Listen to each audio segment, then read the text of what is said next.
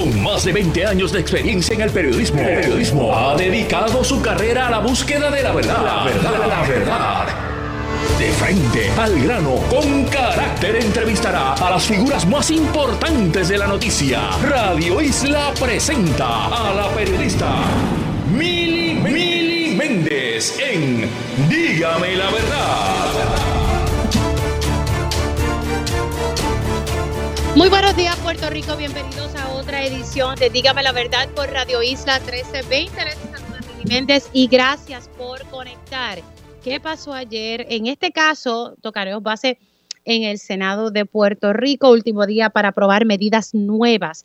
Y había muchas medidas que se habían presentado, también nombramientos que estaban pendientes. Conecto de inmediato con el senador Javier Aponte Dalmau, quien es el portavoz del Partido Popular Democrático en el Senado de Puerto Rico. Saludos, senador, ¿cómo se encuentra? Buen día, Mili, a ti, todo tu radio escucha. Bueno, eh, ayer eh, un día, una jornada bastante larga. Voy a comenzar finalmente, ¿qué va a pasar con los nombramientos, en particular con la secretaria eh, designada de Educación, senador? Bueno, lo estaremos atendiendo antes del martes, que es la fecha final, pero se van a atender, así que supongo que entre el lunes y martes finalmente se, se atiendan esos nombramientos. Ayer atendimos casualmente 36 nombramientos de, la, de los últimos nombramientos que envió el gobernador, así que eh, teníamos planificados haberlos atendido antes, no estaban los informes eh, completos, así que ya ayer estaban finalmente todos los informes, estos 36 preparados, eh, por lo que oh, atender a principios de la, de la noche noche. Claro, no, no, no, se atendieron los de educación y de familia porque tal vez esos informes no estaban preparados, senador. esos informes ya se tomaron eh, referéndum sobre ellos.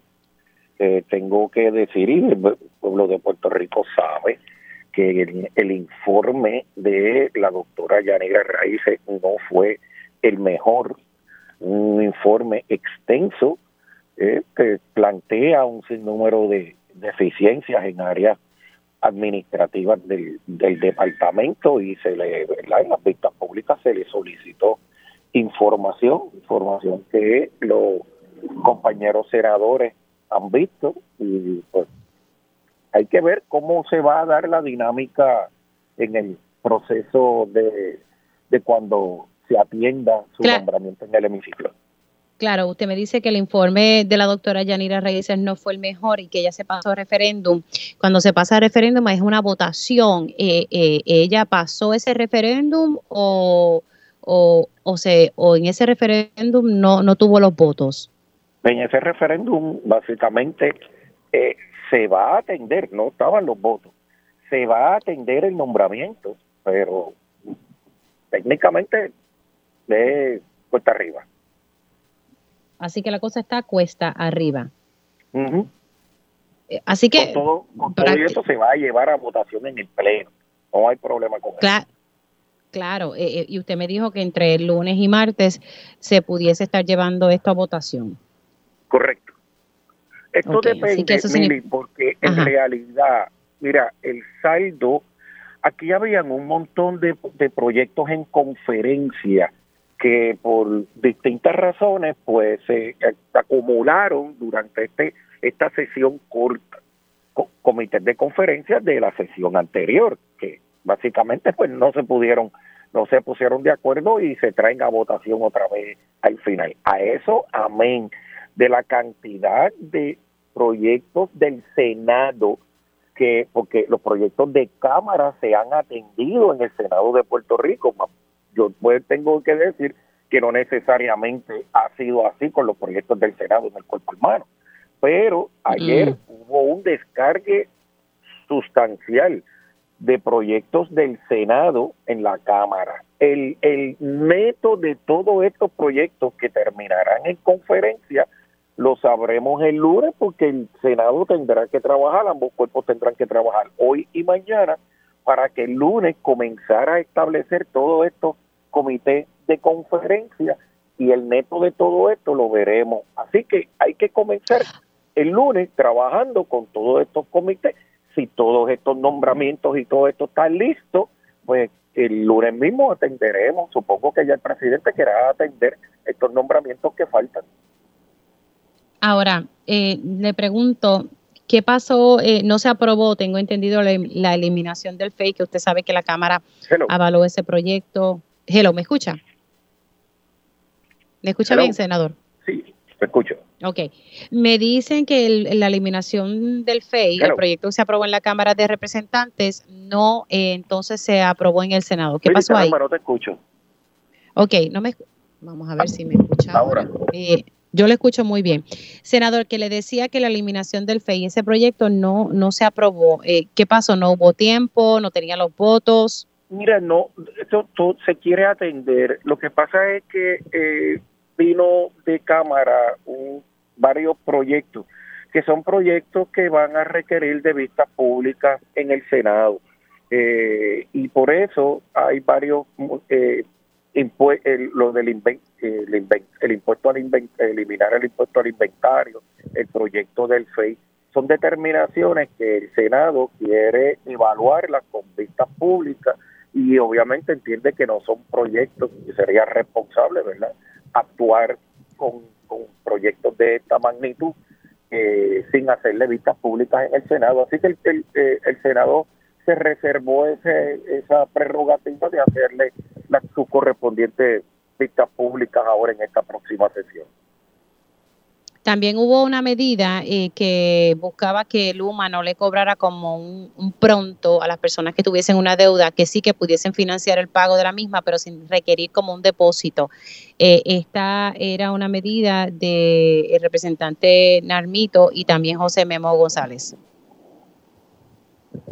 Esa medida dentro de las últimas que tuvimos allí y que le dimos prioridad, no la, no la pudimos atender, incluso yo tenía una resolución que logramos eh, a radicar el informe eh, también de sobre energía en cuanto a los enseres, que a mí me tenía prioridad de atenderla, no se pudo en los últimos minutos, no se pudo eh, atender pues por el debate de, la, del tema de proyecto de la Carta de Derechos de la Comunidad eh, LGBT y, y ese ese verdad lamentablemente esa, ese debate consumió mucho tiempo y alrededor de 10 medidas que queríamos atender al final eh, no se pudieron atender.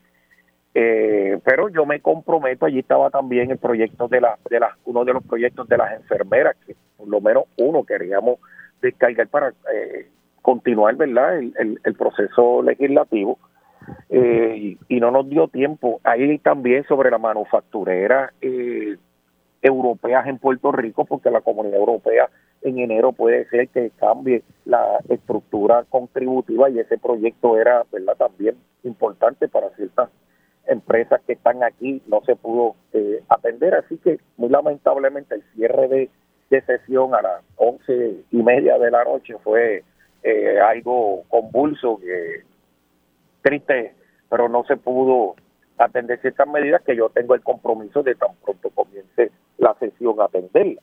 Pero por otra parte tuvo hubo muchísimos proyectos eh, durante estos dos últimos días, principalmente ayer, que tuvieron eh, eh importantes el resultado, obviamente la, reforma contributiva que se aprobó, el aumento de los fiscales que se ayuda a dejar en, en, conferencia. Espérese, vamos, vamos, vamos por parte, vamos por parte, senador. ¿Se, eh, no, ¿Se aprobó la reforma contributiva o no? No, escuché bien. Sí, sí, se aprobó la reforma contributiva se aprobó el proyecto, los dos proyectos que, establecen las nuevas restricciones de depósito y licenciamiento de la banca internacional. También se aprobó legislación sobre la institución, eh, la, eh, la OSIF, la, Oficina del Comisionado de Instituciones Financieras. Eh, la, el, el proyecto de, de, de subir la, el valor de las propiedades de interés social que tuvo mucho tiempo, ¿verdad? Y, tuvo a su vez muchas enmiendas en, en, el floor, también se aprobó ayer las enmiendas sobre eh, los permisos, que era otro proyecto que desde la sesión pasada tuvo problemas y que todo el sector empresarial del país estaba muy pendiente de que se aprobara esta medida. Por fin ayer eh, se pudo aprobar, hubo diferentes eh, proyectos en el tema de cooperativas, tanto eh, menores que puedan tener eh, más derechos en abrir cuentas y todo este tipo de cosas, cooperativas energéticas. Eh, así que la cartera de, de, proyectos que el Senado ha atendido en los pasados dos días ha sido bastante extensa.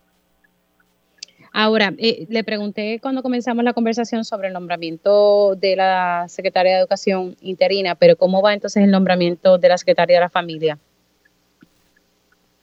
yo no veo problemas con ese nombramiento.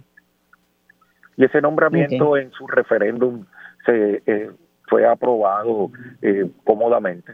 Así que no hay mayor recelo, a mi juicio, con, con ese nombramiento. ¿Ese sí obtuvo los votos en el referéndum? Sí, ese obtuvo los votos en el referéndum. Okay. Así que ese no, no, tiene entonces mayores. Ahora le pregunto, y rapidito, ya tengo mi próximo invitado en línea. Usted eh, quería, ¿verdad? Eh, este proyecto de, para poder hacer algo con Roosevelt Rose y esos terrenos. Finalmente, eh, ¿qué pasó con este proyecto? ¿Se va a dar? ¿Qué, qué es lo que hay con, ¿verdad? Con, con Roosevelt Rose. Rápidamente, el proyecto de Roosevelt Roads que primero yo había presentado un marco jurídico extenso sobre todo el proceso de andamiaje, de cómo disponer de esos terrenos. Lo que estamos aprobando y lo que al final lo que buscamos es crear una autosustentabilidad de lo que allí se vaya a desarrollar. Y, y para eso se requieren dos cosas. Uno, que el proceso en que el ALEREI vaya haciendo estas subatas, que ahora mismo están propuestas seis, y Básicamente, cuatro de estas propuestas, eh, cuando llegue el momento de hacer los contratos, lo que quería hacerse allí eran unos arrendamientos a 40 años que los desarrolladores de esos proyectos iban a tener problemas con el financiamiento porque ningún banco, ninguna institución financiera te va a dar un préstamo multimillonario cuando tú no tienes ninguna garantía ni, ni ellos dónde establecer un gravamen. Así que había que resolver el problema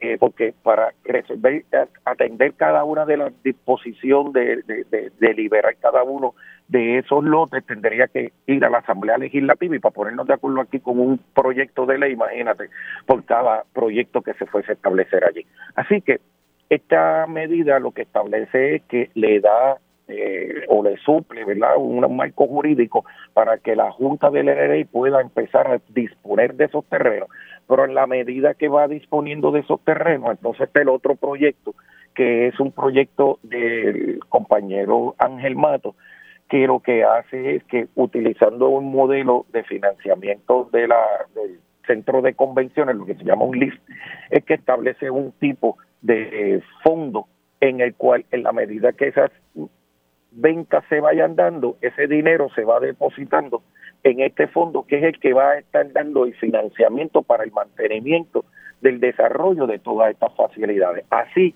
se puede lograr de que el desarrollo de Rubel Rose con sus servidumbres, sus áreas comunes y todo esto no se convierta al final del día en una carga para la Asamblea Legislativa, sino que ellos puedan lograr su propio autodesarrollo.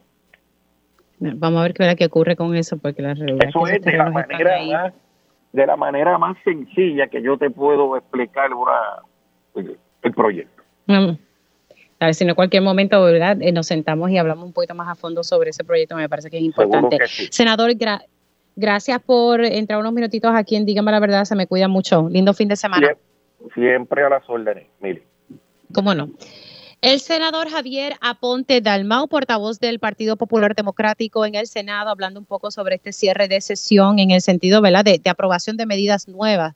Eh, después se van a ver otro tipo de medidas que ya han sido aprobadas o que están en comité de conferencia. Ya ustedes escucharon, cuesta arriba que se confirme a la secretaria de Educación, eh, Yanira. Yanaira Raíces, sin embargo, la secretaria de la familia sí cuenta con los votos. Estos nombramientos se estarán viendo entre lunes y martes de la próxima semana. En el Senado de Puerto Rico sí se aprobó la reforma contributiva, así que hay que ver si entonces ellos enmendaron y, que entonces en la Cámara se tenga que ver en comité de conferencia, pero por lo menos ya eso está corriendo y era un proyecto también sumamente importante. Tengo ya en línea telefónica al eh, representante Johnny Méndez. Saludos, buenos días, ¿cómo está? Buenos días, Mili, buenos días a ti, a los amigos y amigas que están en sintonía. Un placer, un privilegio estar nuevamente contigo. Eh, representante, eh, lo tomo donde lo dejé un poco con el senador Javier Aponte Dalmau. Eh, la doctora Yanira Raíces, eh, ¿verdad? Está cuesta arriba que sea confirmada como secretaria de Educación en el referéndum. No, no tenía los votos. Eh, ese no es el escenario para la secretaria de la familia que tiene, que está bien aspectada para ser confirmada. ¿Qué le parece el hecho, verdad, que, que posiblemente la designada de educación no, no sea confirmada por el Senado? Mi invitación es que la lleven al floor. y yo te aseguro a ti que allí en el floor sí va a tener los votos de la mayoría de los senadores presentes. Así que esa es la invitación, que no quede secuestrada únicamente una comisión que le haga a lo mejor un informe negativo eh, y que eh, ese informe sea llevado al FLOAR y que allí eh, los legisladores, en la mayoría de los legisladores allí puedan votar y hacer su expresión sobre ese nombramiento. Sí, en efecto, el senador dijo que sí que se estará llevando al floor para que entonces se emitan los votos finales. Así que eso sí va a ocurrir. Representante, le llamaba porque usted presentó una legislación eh, para otorgarle un crédito contributivo a aquellos padres eh, que pues no, no, tienen a sus hijos en el sistema de educación pública y pues recurren a, la educación privada. Eh, hábleme un poquito sobre este proyecto, representante. Pero este proyecto lo que busca es que precisamente que aquellos padres que buscan alternativas fuera del Departamento de Educación, ya sea por unas razones particulares o por creencias religiosas o porque sencillamente eh, tienen el deseo de que sus hijos obtengan una educación eh, en otro método alternativo, pues eh, se le pueda brindar algún tipo de alivio contributivo que básicamente es una exención de 500 dólares en su planilla de contribución sobre ingresos para que de esa manera también las escuelas privadas se vean beneficiadas, para que más padres sientan el atractivo eh, de llevar niños y niñas hacia ese sistema de enseñanza. Y es una medida sencilla, básicamente lo que busca y expone que las escuelas privadas han sido una alternativa por muchos años en Puerto Rico. Muchas de ellas se han visto afectadas también por el hecho de que muchos padres han tenido que salir fuera de la isla, muchas instituciones privadas han tenido que cerrar y, y teniendo un atractivo como este sería una manera de atraer nuevamente eh, participantes a, las escuelas privadas para que tengan eh, este, una alternativa también eh, educativa a estos niños a través de instituciones privadas. Claro, pero ¿cómo estaría funcionando? ¿Se va a establecer como un, requisito de cuánto gane X salario los padres? ¿Cómo, se estarían otorgando? no, lo que necesita es, y lo queremos hacer lo más sencillo posible, es como cuando tú te acoges a una, al crédito del trabajo o al crédito de dependiente, demostrar eh, que tú tienes un hijo en una de estas instituciones, estas instituciones tendrán que emitir una certificación y esa certificación tú la tendrás que presentar como un documento anejo en la planilla de contribución mm. sobre ingresos.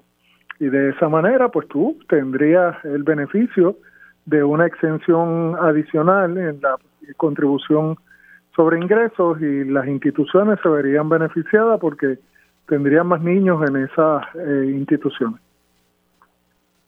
¿Usted pudo consultar con el Departamento de Hacienda sobre el impacto que tendría dar este tipo de exención a, los contribuyentes? Mira, yo me reuní con la Asociación de Instituciones Educativas Privadas eh, y el número de niños que hay en estas instituciones educativas privadas no es significativo. Así que el impacto, acuérdate que el crédito sería por familia, no es eh, que eh, si una pareja o un matrimonio rinde planilla por separado, solamente el que solicita la deducción por el hijo o la hija, el que podría solicitar la exención. Así que en ese aspecto eh, no es un impacto significativo que afecte las arcas del gobierno Aparte, el gobierno tiene más de 16 mil millones de dólares depositados en unas cuentas reservas eh, que podría, eh, con el nivel de, de recaudo que está teniendo el gobierno, no, no, no sería un impacto negativo y podría ser aprobado. Claro, pero como, y aunque usted dice que no es un impacto significativo, pero se ha hecho ya ese ejercicio de cuánto tal vez pudiese ser para que entonces la medida corra eh, su rumbo, o eh, usted utilizaría los servicios de la oficina que se creó de presupuesto, que atiende asuntos de Cámara y Senado. La de OPAL, sería, eh, y, el, el, ejercicio se hizo precisamente y lo dialogué con el compañero Santa para que se lleve a un proceso de vista pública, se consulte a la oficina de OPAL, se consulte al Departamento de Hacienda y a la Junta de Supervisión Fiscal sea que entonces, eh, ahora, hay quienes pudiesen decir, representantes, bueno, eh, estamos entonces eh, estimulando que los niños vayan a las escuelas privadas y qué pasamos con nuestras escuelas públicas, porque a medida que se reduce la matrícula, usted sabe que también se analiza siempre el cerrar escuelas públicas. Mira, hay padres que tienen la alternativa, no voy a poner yo como ejemplo, de quizás poner nuestros hijos en escuelas privadas. Y lo tengo en escuela pública porque creo en el sistema de enseñanza de educación pública. Yo estudié eh, híbrido, estudié en la escuela privada y estudié en la escuela pública. Y te tengo que decir que mis años en la escuela pública son años que atesoro. Así que es una decisión bien individual, pero yo lo que estoy mirando es el universo que actualmente está en la escuela privada. Eh, y, y, cada padre hace su evaluación. Si por una deducción de 500 dólares en tu planilla de contribución sobre ingresos anual, eso es mejor eh, en términos de costo efectivo de tener a tu hijo en una escuela pública. Es una evaluación que hace cada padre y yo sencillamente estoy mirando el universo actual que hay eh, en las escuelas en las escuelas privadas, perdón. Okay.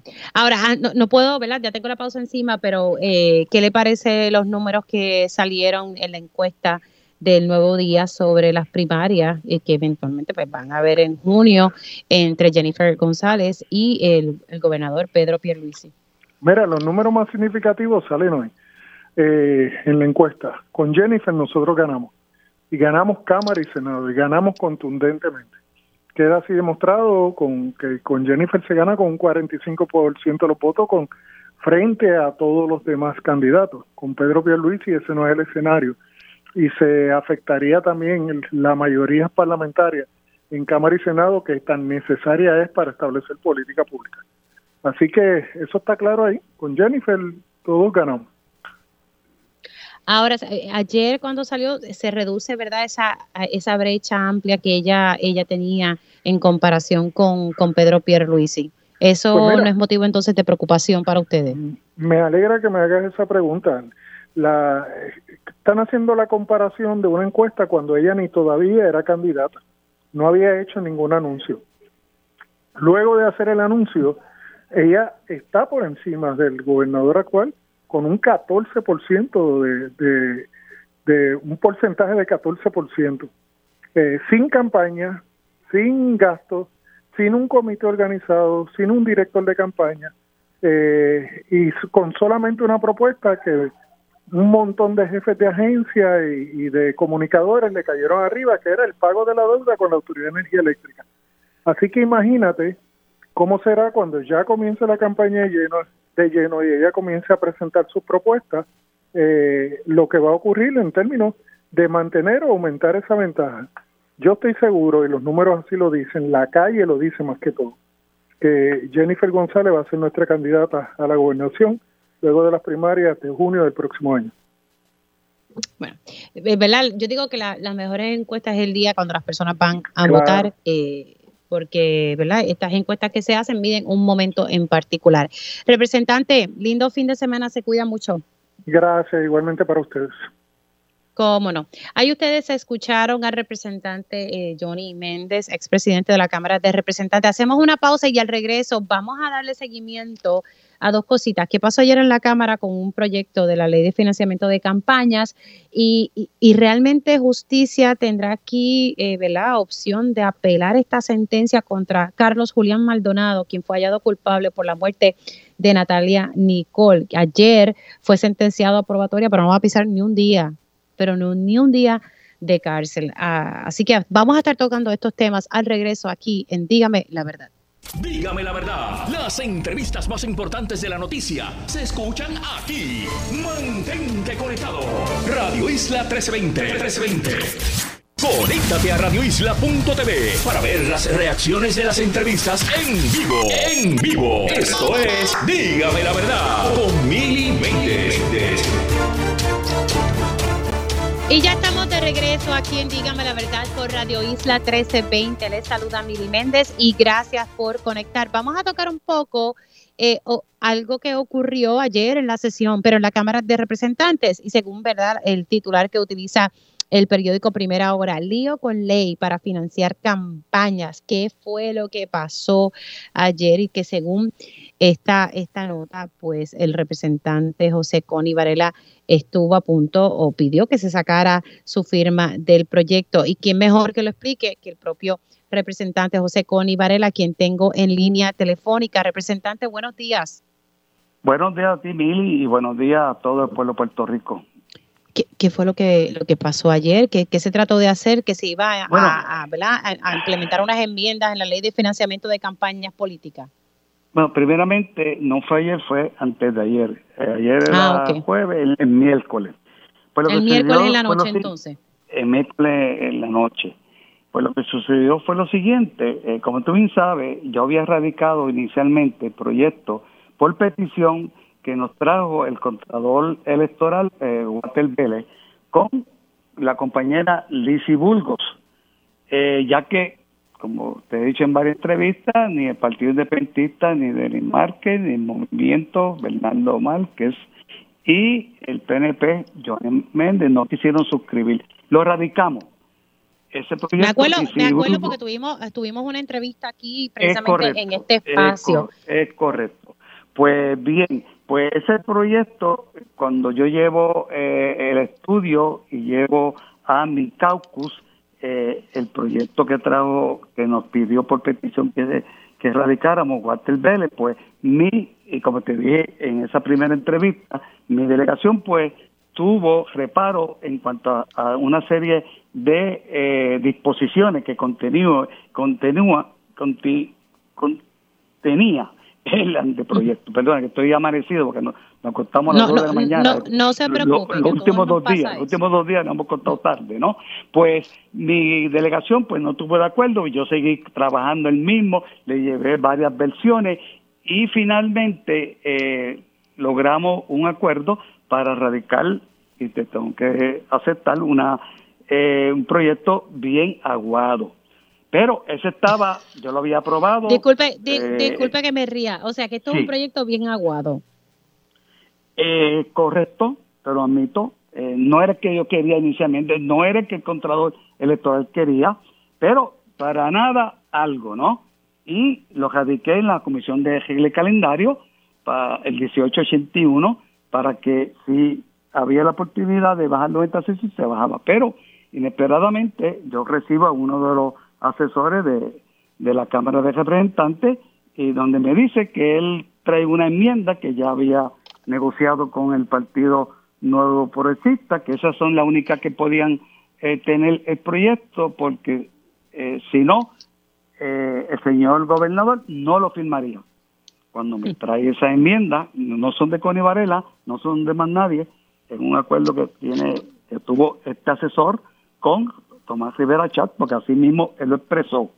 Eh, yo dije, pues, habla con mi asesor para ver lo que hacemos. Entonces, cuando yo me pongo a analizar eh, dicha enmienda, yo digo, no, yo no voy a estar en este proyecto, porque yo había sido coautor, eh, autor, autor de esa medida con el compañero presidente Tatito Hernández.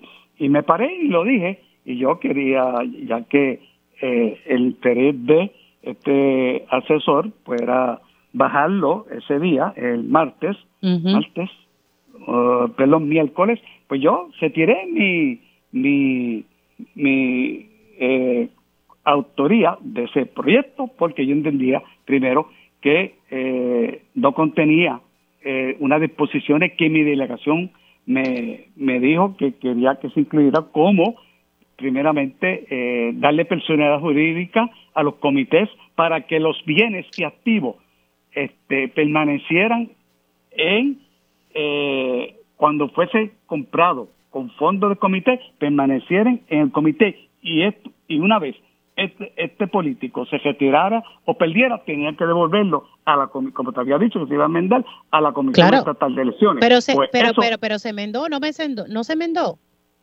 Eh, bueno, eh, el, proyecto mío sí contenía, contenía, contenía esa disposición y, y estaba la enmienda para que se pudiese eh, incluir en el proyecto. Pero al yo retirar mi autoría, yo le dije al presidente que lo más eh, eh, razonable era dejarlo sobre la mesa. Y así se dejó sobre la mesa el proyecto. El proyecto está sobre la mesa. Y él me ha dado su palabra de que no se va a trabajar durante esta sesión legislativa. Pero eh, también contenía esa disposición donde, donde le decía a, a los partidos minoritarios que se acogieran al, al financiamiento alterno, que es la única manera de ellos, pues, eh, obtener dinero no público para su campaña política. Y yo creo que ah, todas las voces se tienen que oír, todos los partidos se tienen que oír. Si, si, si prevalece esa, esa disposición, pues los partidos unitarios le va a ser difícil llevar su mensaje. Yo creo en la democracia, creo en la participación. Disculpe que le interrumpa, es que quiero tener esto bien claro.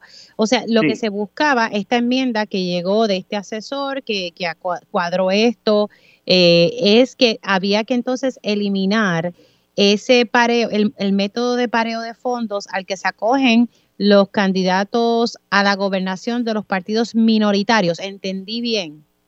Correcto, correcto, sí, así es. O sea que, la mayoría no quiere que los partidos minoritarios tengan un fondo de pareo, como tienen los demás. Es correcto, y yo consideré que no era justo eso. Yo consideré que eso no era justo, que conmigo no podían contar para eso. Y te tengo que decir que tuvo repercusión porque el, proyecto no se bajó, eh, están, se dejó sobre están Preocupados, Están preocupados por los partidos de minoría. eso es lo que demuestra que están preocupados. sí, es posible, es posible, pero yo quería dejar claro, Connie Varela, quería dejar claro para el récord legislativo cuál es la posición de él. Y, y como me dijo ayer Denimar, que gracias a ti se detuvo ese proyecto. Y yo, desde el principio que trabajé con el Código Electoral, creo en la participación, creo que hay que darle el espacio a todos los partidos políticos y creo que hay, como hay cinco partidos, hay que trabajar con los cinco partidos y no con los dos principales. Esa es mi posición allá mi partido que si piensa de otra manera, pero yo no voy a claudicar mi, mi, pensar y, mis valores por, por lo que querían hacer esa noche allí. Wow, de verdad que así que se quedó sobre la, la Ya de por sí el proyecto, la realidad era, eh, el, proyecto ya era wow y usted tiene razón sobre eso porque la no, era wow. te, te, la, la, verdad y te puedo enseñar todos los bojadores que presenté para que eh, tuviese garra, no, tuviese unas posiciones para atajar eh, directamente la corrupción en la, en la campaña de financiamiento. Y por eso, pues, esa es la realidad. Me retiré del proyecto. No podía yo estar, en ese proyecto que para mí no era bueno para el país. Wow, se le hizo un, flaco servicio de verdad al país el país pide mayor transparencia y que se puedan fiscalizar eh, todas eh, estas campañas. Pero para tenerlo claro, y ya me tengo que ir, esa enmienda de que si un aspirante se quedan unos fondos ahí que pueda recibirlo el aspirante, ¿eso quedará vivo o eh, podemos decir que ya eso está fuera del panorama? esa, esa enmienda está para, si es que se baja, si, si es que se baja, esa enmienda está ya radicada en la Comisión de Regla Calendario para introducirla al proyecto. Yo te garantizo, si es que se baja, esa, esa enmienda va a estar. O sea, ningún político, ningún partido político va a quedarse con los activos que haya adquirido con fondos de su comité de campaña. Eso yo te lo garantizo. Eso, eso, es una vergüenza, si eso pasa. una vergüenza. Eso, yo te lo garantizo. Eso yo te lo garantizo. Representante, gracias. Se me cuida mucho y lindo fin de semana. Igualmente, cuídate mucho. Bye. Esto, eh, eh, las cosas que pasan aquí, bueno, yo voy a tener espacio en, mi panel con, mis periodistas eh, para hablar de esto. Esto es una ley que está pidiendo el Contralor Electoral para tener más garras y fiscalizar las campañas políticas, para, porque ahí muchos de los casos que hemos visto a nivel federal, la oficina del Contralor Electoral ha estado bien de lleno trabajando, ayudando a los federales en esas investigaciones y presentando evidencia. Necesitamos una oficina del Contralor Electoral que tenga garras y para que pueda hacer su trabajo. Y el Contralor Electoral pidió esta legislación.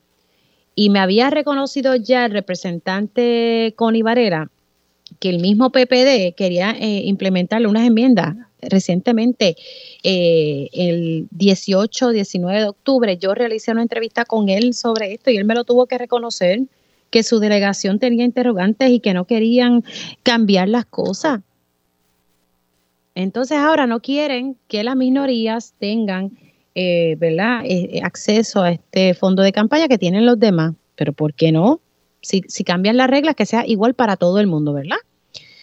Bueno, hacemos una pausa y al regreso vamos a estar hablando sobre el salario mínimo, el aumento para empleados eh, no exentos, si mi me falla. Eh, vamos a hablar esto en detalle porque ya el Departamento del Trabajo asumió una postura y quiero que me, que me la puedan explicar para el beneficio eh, de todos aquí. Y, así que ya mismito venimos con esa información y más adelante también hablamos un poco sobre la intención, el análisis que está haciendo el Departamento de Justicia para eh, evaluar una posible apelación a la sentencia de Carlos Julián Maldonado, quien está quien fue eh, hallado culpable por la muerte de Natalia Nicole y tiene una sentencia aprobatoria. Hacemos una pausa, regresamos en breve. Dígame la verdad, las entrevistas más importantes de la noticia se escuchan aquí. Mantente conectado. Radio Isla 1320. 1320. Esto es Radio Isla 1320, celebrando la Navidad en grande. Me gustan las Navidades que sepan a Puerto Rico, comiendo pasteles y lechón asado y dándome unos palitos. Conéctate a radioisla.tv para ver las reacciones de las entrevistas en vivo. En vivo. Esto es Dígame la verdad con Mili Y ya estamos de regreso aquí en Dígame la Verdad por Radio Isla 1320. Les saluda Mili Méndez y gracias por conectar. Vamos ahora a, dialogar un poco, eh, y, aquí en este espacio lo hemos dialogado constantemente con el licenciado Carlos Saavedra, y es el aumento en el salario mínimo para aquellos empleados eh, exentos, si memoria no me falla. El Departamento del Trabajo de Puerto Rico, el local, eh, asumió una postura sobre eso. Eh, hay muchas empresas que estaban preocupadas porque eso requiere ¿verdad? un cambio eh, en salarios de muchos de sus empleados. Pero quiero que sea ¿verdad? el propio licenciado Carlos Saavedra, quien fue secretario del Trabajo, que nos explique más o menos este panorama, porque lo que había propuesto el Departamento del Trabajo Federal era este borrador del cambio que, se iba a realizar y que le aplica a Puerto Rico. Y ahí entonces el Departamento del Trabajo de Puerto Rico se expresó y pues está buscando como un happy medium, ¿verdad? Hay que cumplir, pero, pero, pero tal vez no todo lo que está recomendando el Departamento del Trabajo Federal. Le doy los buenos días al licenciado Carlos Saavedra. ¿Cómo está? Buenos días, Mili. Muchos saludos. Gracias por la invitación. Bueno, y para que la gente sepa que, ¿verdad? que esto es de salario mínimo no de las personas que trabajan por hora, sino los que tienen un salario fijo, no importa las horas que ellos trabajen, pero que tienen un salario fijo. Ese es el cambio aquí, licenciado. Correcto, Miri, ¿verdad? Bien brevemente, porque sé que cuando uno habla de salario mínimo, como también ha estado el asunto del aumento del salario mínimo que se ha estado discutiendo en los pasados meses y en los pasados años, hay que tener bien claro de qué trata este asunto. En Puerto Rico hay dos formas de que un empleado esté clasificado, o es exento o es no exento. El no exento es el famoso empleado por hora que poncha, que si trabaja más de ocho horas al día recibe eh, pago por horas extras, etcétera.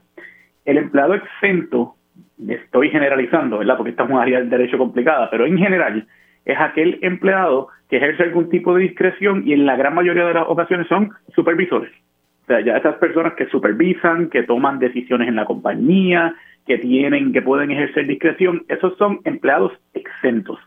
esos empleados no tienen derecho, por ejemplo, a cobrar horas extras. Esos empleados no ponchan. Esos empleados, como tú mencionaste, reciben un salario fijo específico, no importa las horas que trabajen. Las reglas federales establecen un, marco para que los patronos puedan clasificar a los empleados como exentos. Uno es el tipo de funciones que hacen, así que tienen que supervisar, tienen que ejercer discreción. Y la segunda, tienen que ganar por lo menos una cantidad semanal de dinero. En Puerto Rico, esa cantidad al día de hoy es por lo menos 455 dólares semanales. Cuando lo llevamos al año, eso es por lo menos un poco más de 23 mil dólares al año. Así que si la persona gana más de eso, pues entonces está correctamente clasificado como un empleado exento. El aumento, a eso es lo que conocemos como el salario mínimo de los exentos, ¿no? Este salario semanal mínimo. En Estados Unidos es distinto ese salario. Y las últimas ocasiones en que se ha revisado no ha aplicado a Puerto Rico los aumentos que ha dado el gobierno federal. Lo que cambió durante los pasados meses es que el Departamento del Trabajo Federal emitió un borrador de reglamento para comentarios públicos, donde aumenta ese salario mínimo semanal para los exentos a 1.059 dólares. Eso cuando lo tiras al año es un poco más, casi 56 mil dólares al año. Así que como, y lo más importante por lo cual ha creado todo este asunto en Puerto Rico es que el Departamento del Trabajo Federal anunció que su intención es aplicarlo a Puerto Rico. Así que, como ya vimos, en Puerto Rico el salario mínimo anual de un empleado exento, el mínimo era 23 mil al año. Si este reglamento entra en vigor, tendría que ser 56 mil al año. Eso es un aumento de 130%. Y de ahí entonces es donde viene el asunto del Departamento del Trabajo y debo mencionar, Mili, también que muchas otras organizaciones sometieron comentarios como Trim Puerto Rico, la, eh, Asociación de Industriales, eh, eh, Comercios al Letal, muchas eh, organizaciones emitieron comentarios y una de ellas fue el Departamento del Trabajo de Puerto Rico. Y la posición del Departamento del Trabajo fue, mira, Puerto Rico, el asunto económico, aunque tiene ciertas mejorías, todavía la tasa de participación está por debajo del nivel de Estados Unidos. La economía, aunque ha tenido crecimiento, como sea, está nivel, eh, está por debajo del resto de los estados. Así que el Departamento del Trabajo le da dos opciones eh, al Departamento del Trabajo Federal. Le dice, uno, necesitamos más tiempo en Puerto Rico. O sea, esto tú no se lo puedes aplicar a Puerto Rico de cantazo porque el aumento es de 130%. Y la segunda opción que le da es, mira, reconocemos que ciertamente hay que revisar ese salario. De hecho, en Puerto Rico no se revisa desde el 2004. Así que ciertamente el departamento dice, sí, desde el 2004. Este número que te di de 23 mil al año, la última vez que aumentó fue en el 2004. Así que el departamento reconoce eso y dice, mira, sí, ciertamente ya vamos para 20 años, así que algún aumento hay que dar, pero que de cantazo sea un aumento de 130%, más del doble, pues es muy fuerte para la economía de Puerto Rico. Entonces ellos hicieron un estudio con una firma, le sometieron el estudio al Departamento del Trabajo Federal y lo que dicen es que el aumento en Puerto Rico debe ser cerca de 600 dólares, 590 dólares semanales. Eh, así que eso fue lo que propuso el Departamento del Trabajo de Puerto Rico al Departamento del Trabajo Federal. Eh, eh, bueno, más bien bastante por, bueno, buscando como que sea como un 50% más o menos ahí sacando malos los números, pero más o menos. Más o menos, sí, tú, tú mencionas que estás buscando un, happy medium, yo creo que es correcto, se puede describir así. De hecho, debo decir, Mili, que otras organizaciones también están alineadas en esa dirección, ¿no? Que eh, reconocen que debe haber algún tipo de aumento en Puerto Rico. Y hoy debo mencionar una de las personas que yo admiro, ¿no? El exsecretario del Trabajo, Ruiz Delgado Sayas, que es una persona que yo, yo creo que él y yo diferimos en muchas cosas en cuanto al derecho laboral, pero debo reconocer que es un pensador del derecho laboral en Puerto Rico y todos los que hemos tenido el honor de ser secretarios del trabajo, pues miramos la figura de Ruiz Delgado Sayas porque es muy admirado en Puerto Rico. Y él trajo un punto importante en una columna, que es que cuando tú miras, recuerda que ya ha habido aumentos al salario mínimo de los que cobran por hora. De hecho, el verano que viene debe ser alrededor de 10.50 a la hora que cobran los empleados que sí ponchan cuando tú tiras el número que los empleados por hora ganan semanal, ya se está acercando al mínimo de los exentos. Así que puede darse una situación en Puerto Rico donde el supervisor lo que gana es un poquito más que el empleado por hora. Y siempre se ha dicho, bueno, si tú vas a clasificar a un empleado como exento, que como viste no cobra overtime, no tiene derecho a licencias de vacaciones, pues tiene que ganar más que un empleado que cobre por hora. Así que yo reconozco que ya en Puerto Rico al estar en 455 es difícil uno seguir sosteniendo esa regulación en Puerto Rico. Así que buscar un punto medio puede ser, porque yo también te tengo que reconocer, Mili, el aumento de 130% es fuerte. Piensa en una situación en una empresa, una, pyme. No, no, no. Yo estoy, yo estoy de acuerdo, yo estoy de acuerdo con usted que eso, ¿verdad? Que no sé si nuestras pequeñas y medianas empresas puedan absorber ese aumento, pero entonces por otro lado, yo acá tirando este mini veneno, a nosotros nos están sometiendo un aumento en los peajes y yo sé que no se aumentaban, pero nos espetaron el aumento así de cantazo y Metropista va a poder aumentarlo aún más. O sea, entonces... Y está el plan de ajuste de energía eléctrica, ¿verdad? El plan de ajuste de energía eléctrica que vendrá por ahí también con aumentos de energía, ¿no? O sea que, de acuerdo, mío. O sea, por eso yo creo que son pocos los que han dicho, no, déjalo en 455, algo se puede hacer a nivel de Puerto Rico. Yo estoy de acuerdo. El problema no es solo también, porque sí, eh, eh, estoy contigo, o sea, el, absorber el costo es demasiado. Pero recuerda que hay otra alternativa que tienen los patronos. Porque mucha gente dice, ah, que se lo apliquen para que tengan que pagar más. Pero es que este salario mínimo no es igual al salario mínimo de los de por hora. Yo puedo tomar la decisión como patrono de decir, mira, yo no puedo aumentarlo, ponte que está en 25 mil dólares, un supervisor. Ah, que lo tengo que poner ahora en 56 mil para yo poder dejarlo con, como empleado exento hay otra opción bajo el reglamento. Lo reclasificas como un empleado por hora y estás en ley. Estás en ley. No le subí a 56 mil, lo que hago es que lo dejo en el mismo salario, pero ahora ese supervisor que lleva trabajando todo ese tiempo como supervisor, que está acostumbrado a recibir un salario fijo, que está acostumbrado a no tener que ponchar y estar tracking sus horas, pues ahora se le anuncia a sus supervisores, mira, tienes que empezar a ponchar, eh, tus vacaciones ahora son como las de los empleados que tú supervisas, eh, si vas a quedarte más de ocho horas tienes que pedir permiso porque es overtime. Así que le cambia completamente la estructura a la compañía, porque no es obligatorio tú subirle el salario a 56 mil dólares. Lo que puedes hacer es reclasificarlo. Como sea, eso es un costo para el patrono, ¿verdad? Porque tiene que sentarse internamente en su compañía a ver cómo va a hacer esas reclasificaciones y te puede crear una situación con tu empleo manía donde tus supervisores ahora están bajo las mismas reglas de los empleados que ellos supervisan. Así que se crea una dinámica en el lugar de trabajo complicada. Así que ciertamente yo personalmente tengo preocupación con la cantidad del aumento. Eh, el Departamento del Trabajo Federal ha dicho que quiere implementar este aumento en Puerto Rico. De hecho, mire, cuando en el 2016 se pasó la ley promesa, ahí hubo una revisión de este salario. Y la ley promesa específicamente dijo, ese aumento no le va a aplicar a Puerto Rico por la situación económica. Porque ahora es distinto, porque pues la ley promesa hablaba de ese aumento del 2015, así que ahora ya está fuera de la ley promesa. Eh, veremos a ver, porque el otro punto que yo traigo, Mili, esto aplica al gobierno. Ese reglamento aplica ¡Ah! al sector público. Y yo te puedo hablar por experiencia, empleados exentos en el gobierno están, muchos de ellos, por debajo de 56 mil dólares al año, incluso con el nuevo plan de retribución que aprobó la Junta de Supervisión Fiscal y el gobierno. Así que esto también va a tener un impacto en el gobierno porque si el reglamento entra en vigor, hay que revisar las escalas de todos los empleados exentos en el gobierno de Puerto Rico para entonces cumplir con este nuevo reglamento. Así que ciertamente tiene un impacto grande no solo en la economía, sino en la operación tanto del gobierno como del sector privado. Bueno, vamos a ver qué pasa, porque también hay, eh, usted sabe que hay un reto, y ya con esto me tengo que ir, hay un reto para eh, conseguir empleados, porque hay quienes dicen que no se les paga suficiente, y usted sabe que hay muchas empresas que están pasando las de Caín para conseguir empleados y le están dando bonos y aumentando salarios, porque es que no consiguen personas que puedan trabajar por el mínimo y en esta ocasión ¿verdad? sería ¿verdad? por un salario fijo. Vamos a ver, ¿verdad? Eh, esto constantemente está cambiando. Licenciado, Gracias por haber entrado aquí en, Dígame la Verdad y se me cuida mucho y lindo fin de semana. Igual a ti, Mimi. Gracias por tenerme. Bueno, hacemos una pausa y al regreso jueces demandan al gobierno por su aumento de salario. Venimos hablando de eso y muchos temas más aquí en Dígame la Verdad. Así que hacemos una pausa y regresamos en breve. Dígame la verdad. Las entrevistas más importantes de la noticia se escuchan aquí. Mantente conectado. Radio Isla 1320. 1320. Conéctate a radioisla.tv para ver las reacciones de las entrevistas en vivo. En vivo. Esto es Dígame la verdad con Mili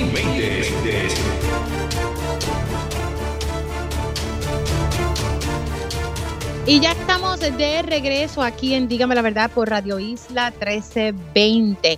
Les saluda Mili Méndez y gracias por conectar. Vamos a hablar de varios temas y, ya mismito también vamos a hablar sobre esta demanda que ha sometido un juez del apelativo contra el gobierno de Puerto Rico. Y básicamente lo que sostienen es que, mira, este aumento de salario eh, sale del presupuesto de la judicatura y ya fue aprobado por la Junta de Control Fiscal. Lo que pasa es que ah, también hay que ver cuáles son los argumentos en esta demanda porque la legislatura es quien tiene que que pasar este aumento de salario para los jueces, que había sido, si mi memoria no me falla, aprobado en el Senado de Puerto Rico, las cosas cambiaron en la Cámara de Representantes. Pero bueno, vamos a hablar de una medida que buscaba darle como un alivio a los eh, clientes de Luma Energy, clientes residenciales y clientes comerciales. Básicamente, si, si tenían una deuda y usted va a pedir un plan de pago, se le requiere por Luma un, pago inicial, como un pronto.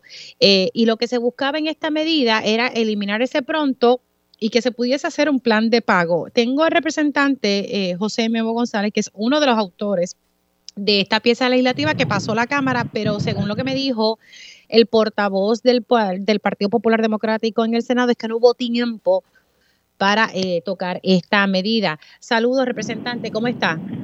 Saludos, Mili, para ti saludos para todas las personas que nos sintonizan a través del programa. Muy especial el Distrito 14 Recibe Atillo y la muy leal Villa del Capitán Correa, la ciudad que nos vio nacer, parecido. Bueno, que, que, básicamente es que no dio tiempo para, para aprobar esto anoche en el Senado, según me explicó Javier Aponte Dalmau.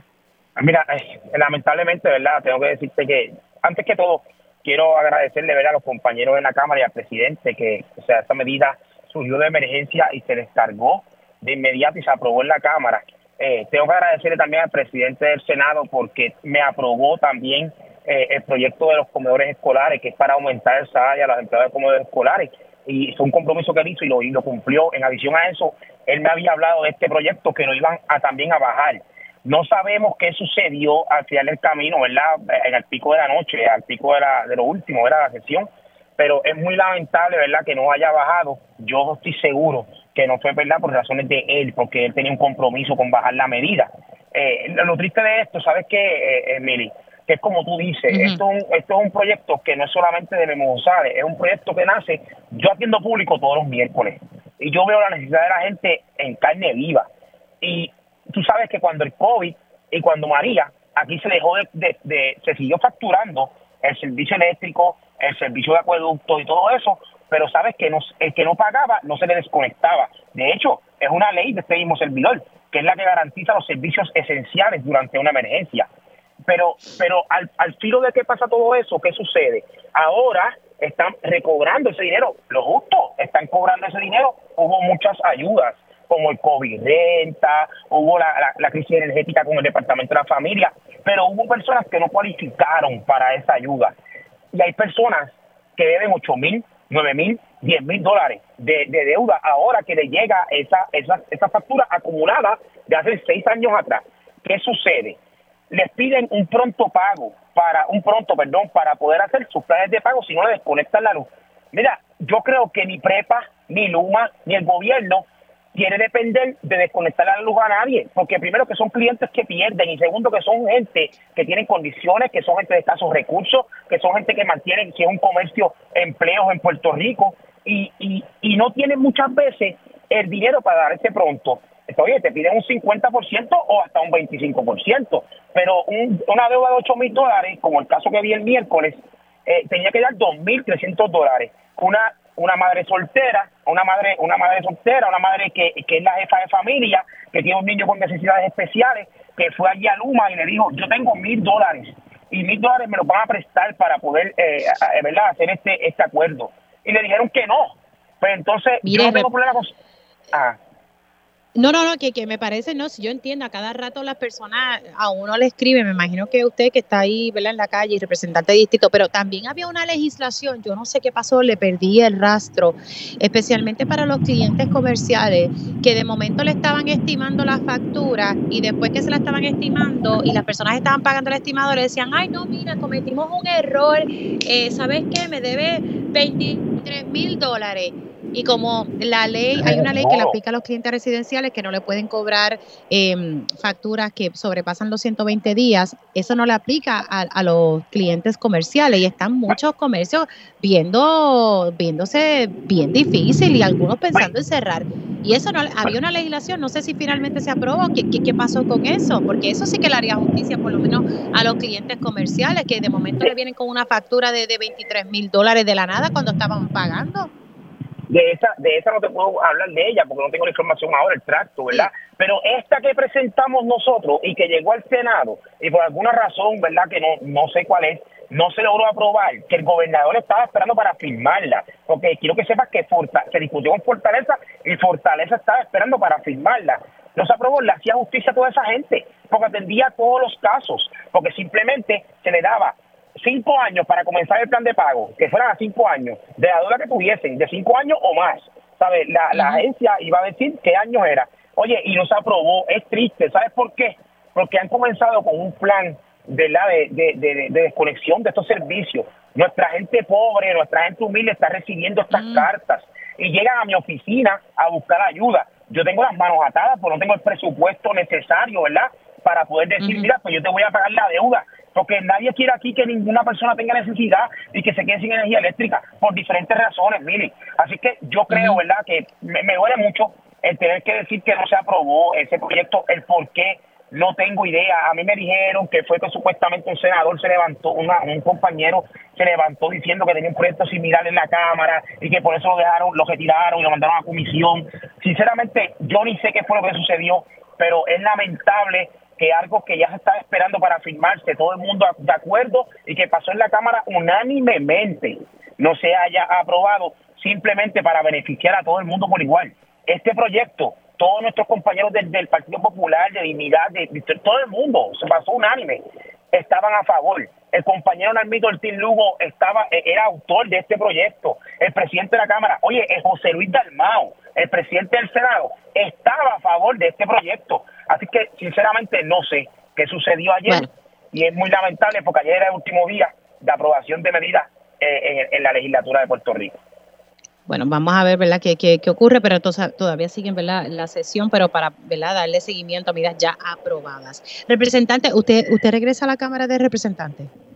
Mira, Mili, eh, quiero decir lo siguiente, yo, eh, el que, eh, ¿verdad?, yo voy a hacer un anuncio y voy a hacer mi historia de vida el 17 de, noviembre, el próximo viernes. Así que yo invito a todas las personas, ¿verdad?, a que, a que, a que se den cita en el barrio Domingo Ruiz, donde yo nací, donde yo me crié, donde yo me desarrollé y allí le haré un anuncio responsablemente a nuestra gente, como siempre ha sido. En este momento estoy enfocado en seguir trabajando en la Cámara de Representantes y, ¿verdad?, continuar con nuestra labor. Pero allí haré un gran anuncio y no solamente un anuncio, le contaré a nuestra gente, al que no me ha conocido, ¿verdad? Eh, en mi vida, en mi historia de vida, allí la va a escuchar. Y va a ser un gran evento, un evento muy bonito. Y allí te garantizo que le diré a la gente dónde estará eh, José Memo González en el próximo cuatrenio. Porque te aseguro que donde estemos, vamos a ganar, porque así lo quiere Dios y nuestra gente posiblemente la alcaldía de Recibo. Bueno, el tiempo dirá, tendré que esperar entonces al 17.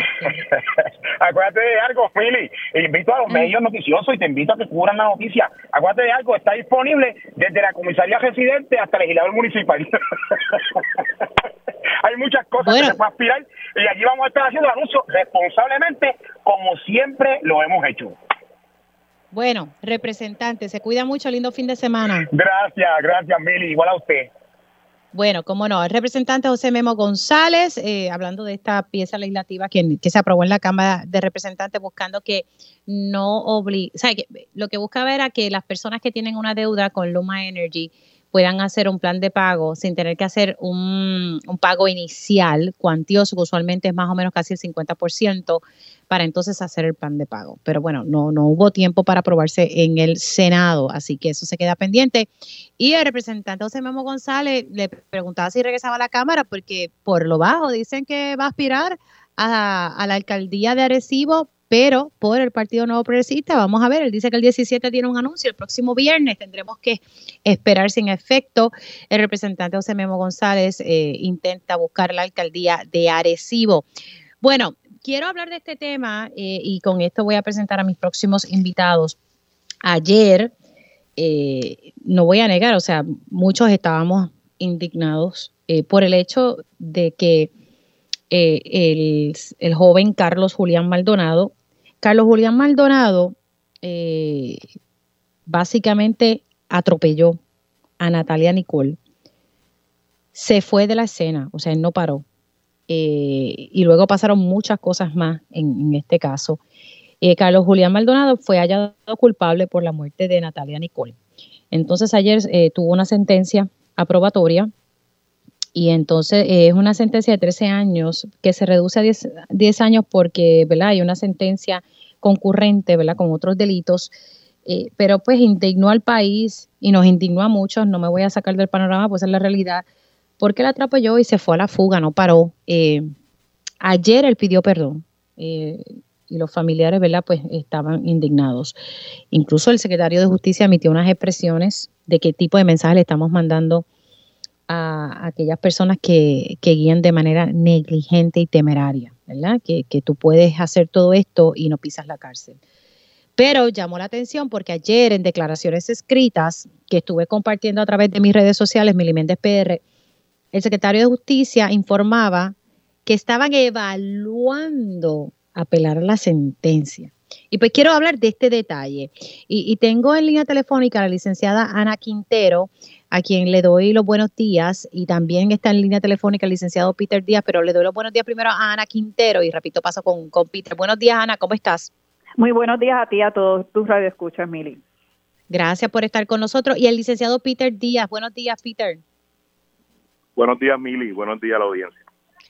Bueno, eh, ahí hice un resumen. Me gustaría conocer la, opinión de ambos sobre cuán real es esto de que eh, justicia evalúa, ¿verdad? Está haciendo la evaluación de tal vez apelar esta, esta sentencia. Voy a comenzar con, con la licenciada Quintero y luego paso con el licenciado Díaz. Adelante, Ana. Sí, mira, eh, pues en el día de ayer, como tú bien informa, fue, fue la sentencia de este joven. Había el informe, obviamente ese informe el Ministerio Público en su momento no lo impugna porque de acuerdo a lo expresado públicamente por la fiscal, pues el informe contenía todos los elementos para que pudiese la juez este, establecer que, fuera una pena eh, en, corrección, ¿verdad? Eh, está el preso, como dice la gente. Dicho eso, la juez tiene la discreción, porque eso es un delito de que la misma, la ley te establece que puede estar en sentencia suspendida, ¿verdad? Lo que es libertad bajo palabra, o estar en la cárcel, ¿verdad? O ambas penas a discreción del tribunal. En este caso, la juez luego de evaluar el informe, entendió de que el informe no tenía los elementos suficientes para ingresarlo en, el sistema correccional y sí que estuviera eh, en, libertad, ¿verdad? En, en su casa, con, con algunas medidas que entenderán que sí le van a poner billete, que sí le van a poner horario, etcétera, etcétera. Eh, eso lo faculta la ley.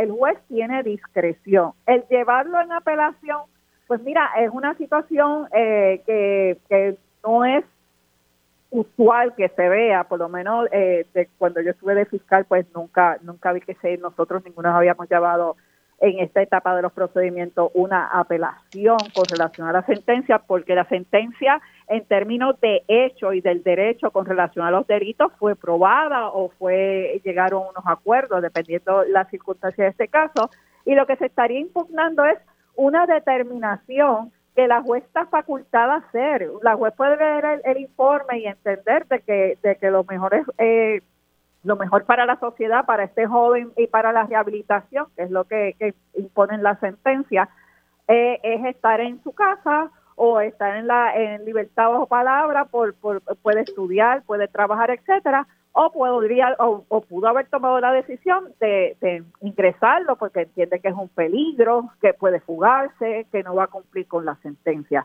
Así que esa parte será una situación pues bastante fuerte, o sea, tiene que la, la fiscalía, en este caso el Departamento de Justicia, hacer un buen, una buena lectura de ese informe que, según informan tiene alrededor de 25 o 30 páginas, etcétera, e ir con relación a eso la sentencia. Cuando tú vas a recurrir, si la sentencia lo que dice es una oración, recurrir por esa oración es bien cuesta arriba. Si la juez explica por la cual ella emitió esa sentencia, pues es más fácil de llevar un recurso al tribunal apelativo para decir los fallos.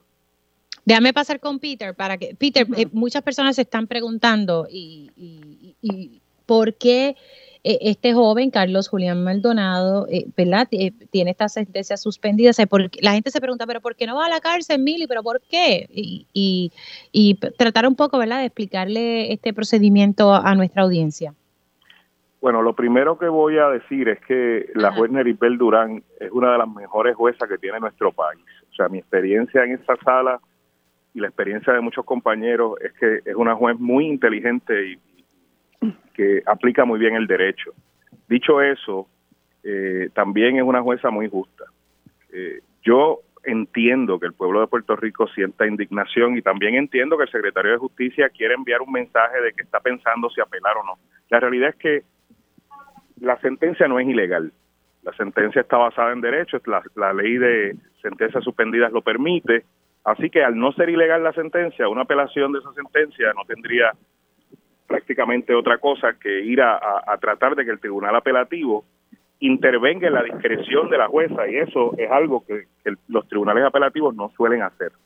Eh, así que yo no le veo probabilidad de esa apelación. Por otro lado, hay que explicarle al pueblo de Puerto Rico que una probatoria también es un castigo. O sea, una probatoria te impone que tienes que estar en tu casa en un horario, que no puedes salir, que tienes que, no puedes en ocasiones consumir bebidas alcohólicas, no puedes ir a fiestas, no puedes ir a actividades, te pueden poner toda una serie de condiciones que limitan tu libertad.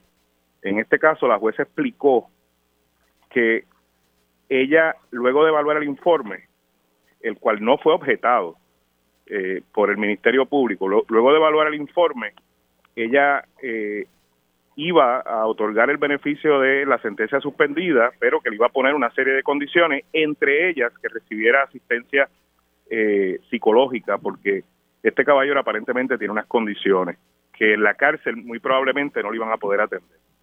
Así que eh, la ciudadanía suele pedir que linchen en la plaza a las personas hasta que le toca a un familiar, hasta que le toca a un hijo cometer un error como este. Pero, licenciado, disculpe que le interrumpa, disculpe que le interrumpa, pero eh, tengo entendido que el informe recomendaba como un híbrido, o sea, un tiempito en cárcel y luego en probatoria. La realidad es que eso fue a discreción de la, la oficial de probatorio cuando testificó. Dijo que ella recomendaba una híbrida. Pero a preguntas de la defensa, la defensa le dijo si eso era su opinión o estaba basado en alguna condición particular o alguna situación del caso. Y ella dijo que no, que esa era su opinión. Eh, así que la jueza lee el informe y dice, pero es que aquí usted está recomendando sentencia suspendida y ahora está dando una opinión, yo no me puedo basar en su opinión. Ah, bueno, pero ese, ese detalle es importante porque si, eh, eh, o sea, que el informe dice sentencia suspendida, no dice híbrido. o sea, que lo del híbrido es porque lo dice la oficial allí en, el, en sala. Sí, en el testimonio. Ay, padre. lo, que, lo que sucede es que estamos hablando de un joven que no ha tenido ni un pisa a la grama en su vida. Estamos hablando de un joven que esta es la primera ocasión en la que comete un delito y él, y él mostró arrepentimiento en el día de la sentencia cuando habló, porque antes de eso él no se le había permitido hablar, sus propios abogados le dijeron mantén silencio. Por ende, ¿cómo puede mostrar arrepentimiento si no puede hablar, no puede expresarse? Así que, eh, por un lado, las sentencias deben castigar al que comete delito, ¿verdad? Pero la cárcel no siempre es la solución. La cárcel no siempre es la solución. A veces eh, en, Puerto Rico tenemos una ley que, permite otras formas de castigo que incluyen multas, que incluyen pagos de, de, tiempo en la cárcel, como, como también incluyen eh, estar preso en la casa, eh, estar bajo sentencia suspendida con un horario bien limitado, tener grillete. Hay toda una serie de limitaciones a la libertad que se pueden dar como castigo en estos casos. Aparte de que en este caso definitivamente la familia tiene una acción civil eh, que puede eh, obtener una, indemnización por los daños sufridos a consecuencia de este accidente. Sí, pero eso no le devuelve a, a, a, la persona, tristemente, ¿verdad? Eh, nada, nada, nada, nada, lo va a devolver lamentablemente.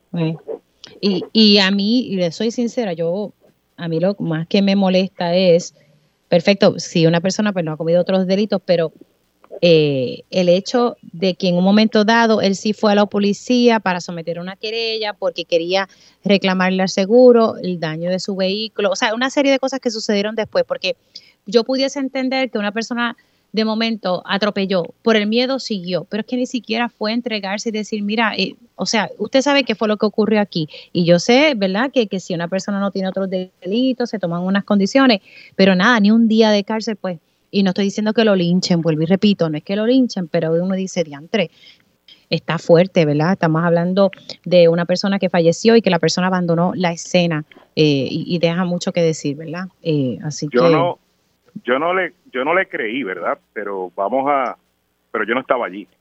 Eh, ah, él planteaba, la, la, defensa planteaba que él le dio algo, pero no vio a qué le dio. Y por eso es que va el seguro, por eso es que va la policía a poner una querella de que le dio algo, que, tuvo un accidente.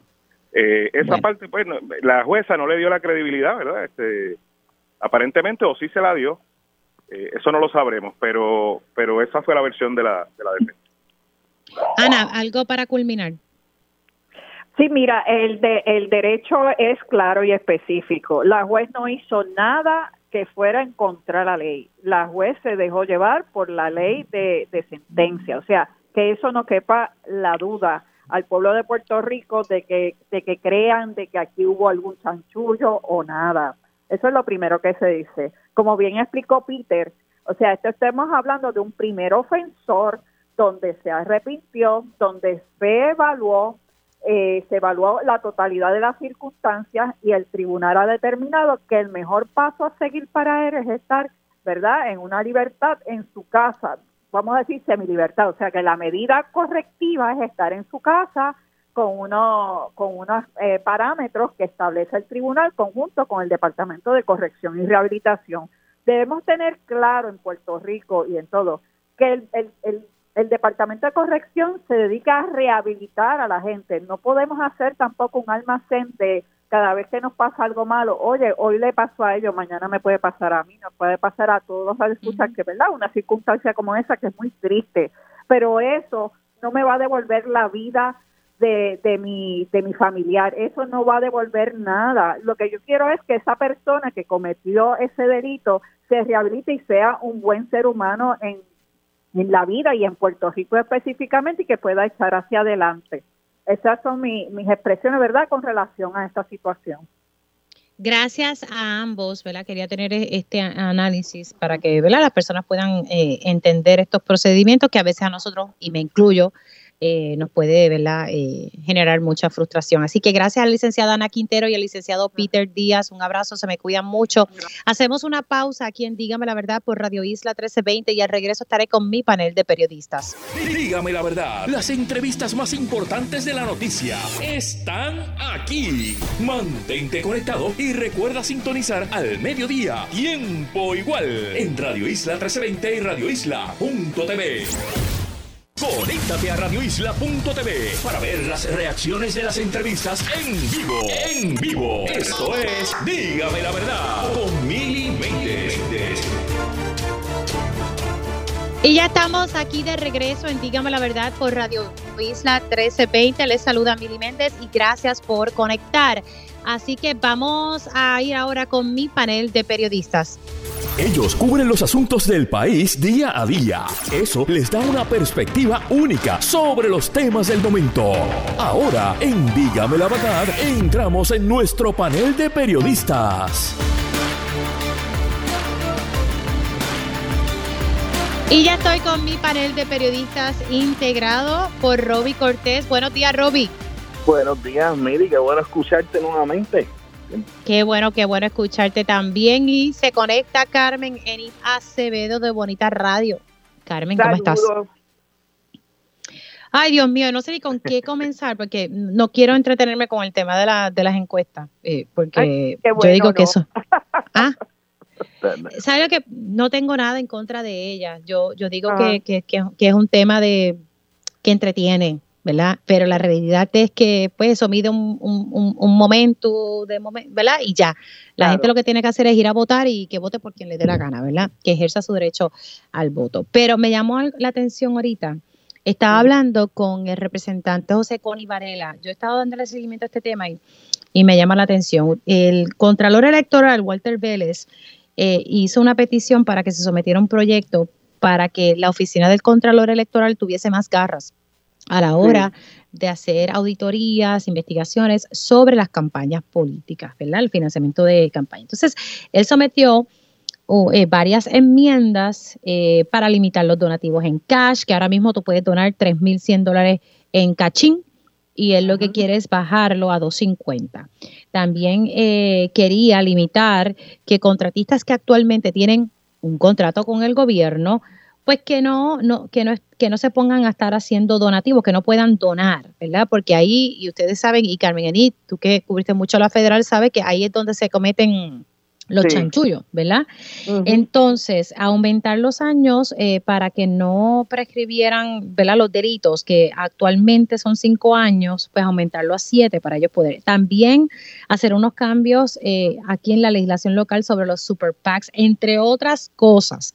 Y yo entrevisté luego en, en a mediados de octubre a Connie Varela y Connie me dice, mira, me tuvo que reconocer que sus compañeros en el PPD tenían reservas con muchas de estas enmiendas y entonces el miércoles hubo una situación que entonces Connie Varela dice, mira, yo pedí que sacaran mi nombre de ese proyecto porque eh, se vino con una enmienda eh, donde básicamente el, el, fondo, eh, para la para que ¿me escuchan?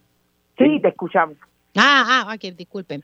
Que hay un fondo que prácticamente para que las eh, minorías tengan acceso a estos fondos, especialmente para el área de la gobernación, déjame buscar aquí el artículo. Precisamente, eh, es básicamente que los partidos minoritarios no tengan las mismas condiciones en las reglas del juego en torno al fondo alternativo. Es un método de pareo de fondos al que se acogen los candidatos a la gobernación de los partidos minoritarios. Pues lo que querían era eliminárselo a, a los de la minoría, según me estuvo explicando ahorita con Varela, yo dije, ah, o sea que, que se echaban los de la minoría y entonces los de la mayoría, los principales partidos que sí tengan acceso, o sea, si lo vas a eliminar, elimínalo para todo el mundo no solamente para la minoría. Entonces yo veo esto y yo digo, a la verdad que o están preocupados por lo que pudiese pasar en las elecciones, porque la gente está cogiendo conciencia y espero que sí. Ojo, a la hora de votar, vote por quien usted quiera, pero que usted esté convencido, ¿verdad? De que, que represente sus intereses. Pero ¿cómo tú vas a tratar de eliminar algo así? Eso me parece sumamente injusto si es así como me lo explicó el representante Connie Varela. Comienzo contigo, Carmen, y rapidito paso con Robbie. Mira, no solamente con Ibarela, y gracias por decírmelo, porque yo no sabía quién era el senador que lo había impulsado y después le quitaron el nombre. O sea que si él pidió que le quitaran el nombre es que él no está de acuerdo. No, no, eh, él está que trilla. Lo denunció ayer Juan Dalmau, lo denunció María de Lourdes Santiago y lo denunció Denis Márquez. Precisamente lo que hacen es eliminar el fondo al que tendrían acceso los candidatos de los partidos de minoría para parear hasta un millón de dólares pero dejan vivo el que parea hasta 5 millones de dólares para el, para el Partido Popular y el Partido Nuevo Progresista. Es increíble, porque yo estoy totalmente de acuerdo con el asunto del inversionismo político. El inversionismo político es lo que ha llevado a este país a tener los niveles de corrupción más altos en su historia. Desde la época de Pedro Rosselló González, que fueron 52 acusados entre jefes de agencia y eh, funcionarios electos. Y lo que parece, yo estoy clarísima por la manera en que nosotros interactuamos con nuestras audiencias y sentimos a la gente. Es que tienen mucho miedo, Mili. Eh, el, la, lo anquilosado que estaban los partidos de mayoría, eso pasó al, al, al, al pasado. Eso quedó atrás yo creo que hay unos números que ellos le están diciendo que van a tener serios problemas para el 2024. Porque si no, ¿por qué ponerle el pie a la posibilidad de que corran democráticamente? Que corran con las herramientas. Porque tú y yo sabemos que el asunto económico es importante en una campaña porque te da visibilidad. Entonces, si le cortas la posibilidad de tener un financiamiento, ¿qué estás haciendo? Cortarle las posibilidades de que te vean. Así que yo creo que a mí mi juicio está clarísimo, me parece injusto y me parece una vez más trucar con la democracia, trucar con los elementos que ellos tienen, la capacidad que tienen ambos de ser partidos que tienen más personas allí en la legislatura para agenciarse unos votos eh, y obviamente habla del miedo que tiene, del momentum que vive el país. Si en el mundo entero se están eh, moviendo los anclajes de lo que ha sido el partidismo político históricamente, en Puerto Rico no es la excepción. Voy contigo, Roby. Bueno, es claro, cuando tienes una idea pues buena, ¿no? Y creas un proyecto y de momento te lo convierte en un Frankenstein, pues ya tú sabes que tienes que sales tienes que salir de eso, ¿verdad? desligarte en esa línea. Eh, nada, yo creo que en este caso vemos el eh, pues eh, vemos a los partidos principales sí, queriendo seguir el, status quo, lo, lo, que, o sea, seguir todo como, como de costumbre y en este caso buscar la manera de, de, aplastar lo que podría ser algún tipo de riesgo de competencia eh, o, de, o de cambiar el status quo. O sea, yo creo que también eh, eh, eso tiene mucho que ver. O sea, el inversionismo político también yo creo que influye mucho más en estas cosas. porque yo creo que, que tal vez estos inversionistas que ahora mismo están ligados a los partidos principales, yo creo que no, o sea, no tienen cabida en los partidos emergentes. O buscan entonces la manera de, de tú sabes, de, de, abogar con los propios partidos de que, mira, no dejes que esto pase. Y, y, y, son movimientos que, que, son bien obvios. O sea, y, entonces, pues, cuando de momento tú ves que intentan literalmente quitarle fondos a, a, a, los, a los partidos emergentes, que son los que estamos viendo, los que están haciendo ruido en, en la calle y lo, y lo vemos a diario pues ya tú ves, el, miedo está latente, presente, y no hay encuesta que, pueda eh, despintar eso. Bueno, déjame hacer una, una pausa y al regreso vamos a hablar de un tema eh, que Carmen Ení me lo planteó y me parece que es importante porque creo que hay que siempre darle visibilidad cuando las comunidades se unen y logran eh, grandes causas. Así que al regreso vamos a hablar un poco del caso del Parque Monagas que Carmen Eni tiene mucha información sobre, sobre esto y, opinamos sobre este tema. Hago una pausa y regreso con mi panel de periodistas. Dígame la verdad, las entrevistas más importantes de la noticia están aquí. Mantente conectado y recuerda sintonizar al mediodía, tiempo igual, en Radio Isla 1320 y Radio Isla.tv. Conéctate a radioisla.tv para ver las reacciones de las entrevistas en vivo. En vivo. Esto es Dígame la verdad con Mili Y ya estamos de regreso aquí en Dígame la Verdad por Radio Isla 1320. Estoy con mi panel de periodistas integrado por Roby Cortés y Carmen Enit Acevedo. Vamos a hablar de, una situación eh, que ocurrió específicamente con con el Parque Monagas en Bayamón y había una lucha de las comunidades y, pues pues la comunidad en este caso eh, ganó esa lucha. Y quiero comenzar con Carmen ahí porque conoce muy bien em, el caso, entonces paso con Roby para dar su, su opinión sobre el mismo. Adelante, Carmen. Mira, el Parque Monagas fue víctima en el 2019 y el 2020 de una talada de árboles increíble. Se llegaron a talar hasta 955 árboles eso es un, yo creo que es el único pulmón, además del bosque de San Patricio, que queda entre esa área de Guaynabo, Bayamón y Toa Baja. Eh, y las comunidades, por lo menos 18 personas de las comunidades fueron, recurrieron al tribunal, no solamente contra el Departamento de Recursos Naturales y el Departamento de Recursos de Recreación y Deporte, sino también con dos de las compañías que participaron de la tala, que son unas privatizadoras que eh, tenía contratado eh, el Departamento de Recursos Naturales a base de un acuerdo que habían firmado con eh, Recreación y Deporte. Y es bien interesante porque la juez hace acopio en toda esa prueba. Esto es un caso del 2020 que se viene a resolver ahora, pero obviamente aquí tiene había un interdicto permanente, tenían que pasar pruebas, probar los daños, etcétera. Y la juez, una de las eh, determinaciones que hace que de toda la prueba que ella escuchó, no hay ninguna justificación para la tala de los árboles. En un momento en que Puerto Rico está viviendo una de sus peores crisis en términos del calor, que viene provocado precisamente por el la deforestación salvaje que ha sufrido el país, el desmonte, y parecería que a nadie le importa, independientemente de tener un increíble grupo de personas en el área de, la investigación del cambio climático. Eh, las comunidades, cuando fueron al tribunal, hubo dos interventores, en este caso los ciudadanos del Carso, y eh, para la naturaleza o el fideicomiso de conservación. Insiste en el caso y la juez resolvió a favor de ellos, sobre todo estableciendo que son es nulo el acuerdo que se llegó recursos naturales y, y recreación y deporte para hacerse cargo de ese parque, porque nunca eh, cumplieron con las leyes ambientales, sobre todo recursos naturales, que tiene que velar porque no se haga este tipo de podas sin permiso. Eh, también le ordena el tribunal que cese la tala de árboles y que para poder hacer algo relacionado tienen que hacer una declaración de impacto ambiental. Y esto es bien importante porque la declaración de impacto ambiental, lo que se conoce como la DIA, en los años 90 que se inventaron todo aquel principio del fast track, eh, que recordarán que fue el fast track que, con el que quisieron hacer el supertubo, etcétera, etcétera. Mm.